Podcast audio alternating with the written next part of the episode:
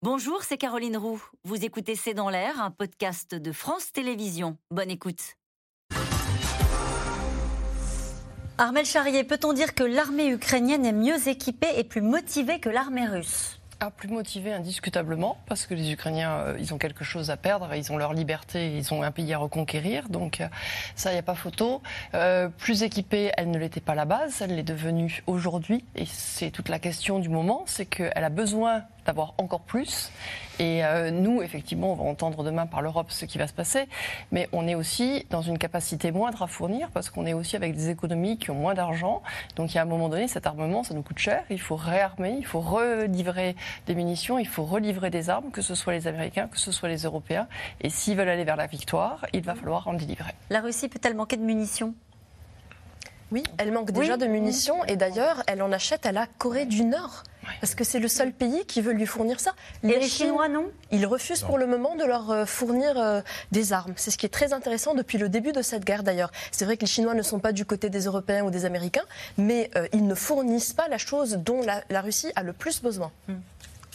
François Clémenceau, il joue sur une forme d'ambiguïté parce qu'ils redisent régulièrement, les Chinois, leur soutien, leur amitié, alors je ne sais pas quel mot ils utilisent pour rester à bonne distance des Russes. Non, mais ils ont compris de façon assez, enfin appelez ça comme vous voulez, intelligente, cynique, euh, pragmatique, c'est qu'à partir du moment où ils rentrent comme, les autres, euh, dans ce conflit, en fournissant des armes à la Russie, ça veut dire qu'à ce moment-là, les Occidentaux sont à même de pouvoir sanctionner la Chine par le biais de sanctions secondaires sur le fait qu'il participe au conflit.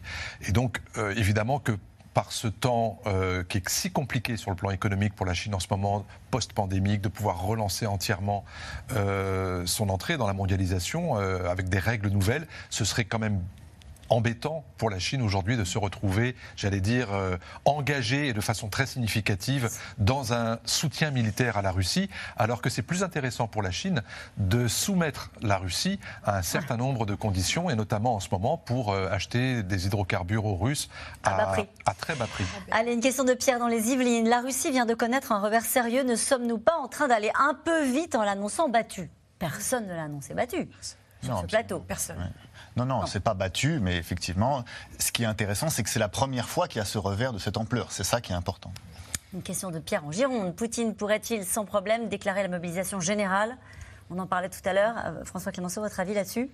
À partir du moment où vous décrétez la mobilisation générale, un, ça veut dire que jusqu'à présent, vous n'avez pas été capable de remporter suffisamment de gains pour pouvoir dire j'ai besoin de plus. Et deux, ça signifie aussi que politiquement, vous vous mettez en situation de voir cette mobilisation soit refusée, soit, soit euh, mal acceptée par la population.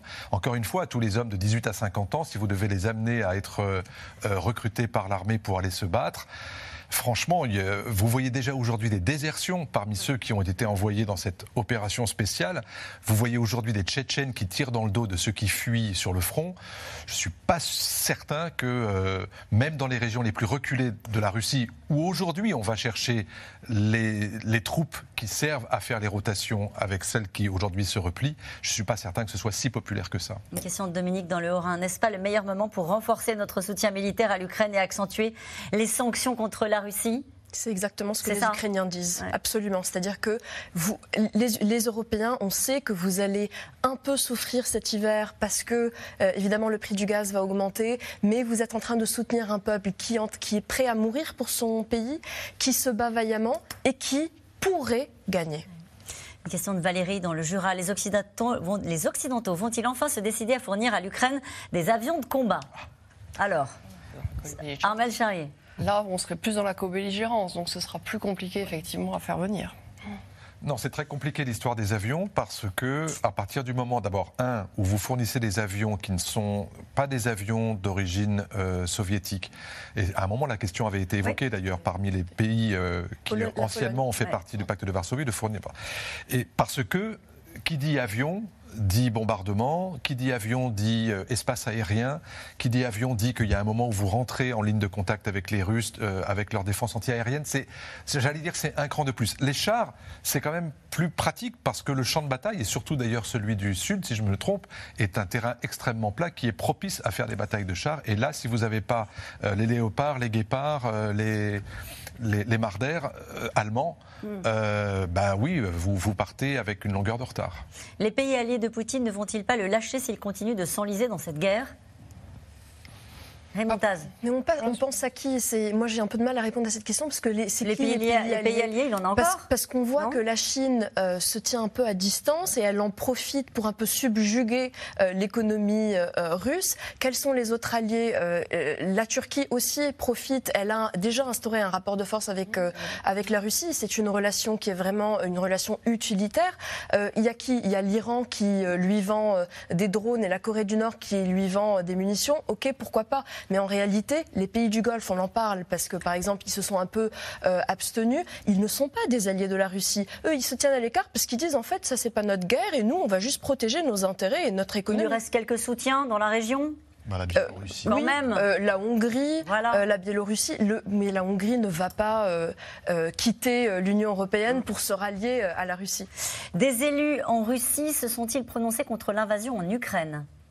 Oui, le terme de l'invasion n'a pas été pris, mais il n'a pas été utilisé. Mais après, effectivement, ils ont eu le courage d'aller dénoncer en euh, l'exprimant, l'exprimant publiquement, en faisant connaître leur nom, en sachant qu'ils risquent soit des amendes, euh, soit des emprisonnements. Donc c'est quand même effectivement des conditions difficiles. Une question d'Alain en Haute-Garonne. Un envahisseur a-t-il déjà gagné une guerre face à la résistance acharnée de la population locale attachée à son indépendance? Pierre Arroche oui, je pensais comment euh, l'Empire romain euh, a retourné des peuples entiers.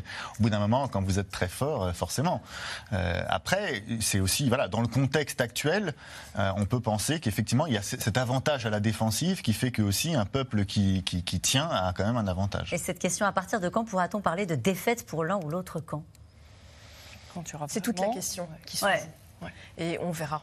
Euh, c'est très difficile de répondre à cette question euh, parce que, enfin, pour les Ukrainiens, c'est un peu plus euh, facile, c'est-à-dire si les Russes arrivent à avancer, à tenir et à occuper à la longue du territoire. Pour les Russes, c'est la question de la Crimée, du Donbass, etc. se pose. On verra. Et puis le nombre de la, la, la, vraie question, c'est la ligne de front telle qu'elle était le 24 février 2014. Si les Ukrainiens réussissent à faire repartir les Russes au-delà de ces lignes-là, c'est déjà une première victoire. La suite, on ne la connaît pas. Merci à vous tous. C'est la fin de cette émission qui sera rediffusée ce soir. C'était C'est dans l'air, un podcast de France Télévisions. Alors s'il vous a plu, n'hésitez pas à vous abonner. Vous pouvez également retrouver les replays de C'est dans l'air en vidéo sur France.tv.